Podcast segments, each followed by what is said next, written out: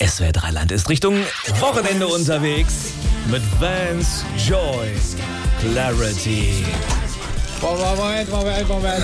Was, was naschen Sie da gerade? Lauterbach, das ist ein Schokoriegel. Wollen Sie auch einen? Sag mal, sind Sie total irre? Weiche vor mir, Satan. So. Wissen Sie nicht, dass der Impfstoff gegen Schokoriegel erst noch in der Entwicklung ist? Ach, es gibt noch keinen Impfstoff gegen Schokoriegel? Hm. Das ist erstaunlich. Ach, mach dich nur lustig, ja? Ja, der Gedanke ist mir gekommen, weil er so lecker ist. Also mal, weg damit. Eine vielversprechende Studie aus Harvard lässt vermuten, dass wir gegen Ende des nächsten Jahres einen Impfstoff, also gegen Zucker, Schokoriegel haben werden. Aber so lange muss ich Sie bitten, auf diese Automatengedöns gänzlich zu verzichten und diese Schokoriegel Vermeidungs FFP4-Maske hier zu tragen. Warte, ich le- helfe doch mal beim Anlegen. Wird aber nicht bequem.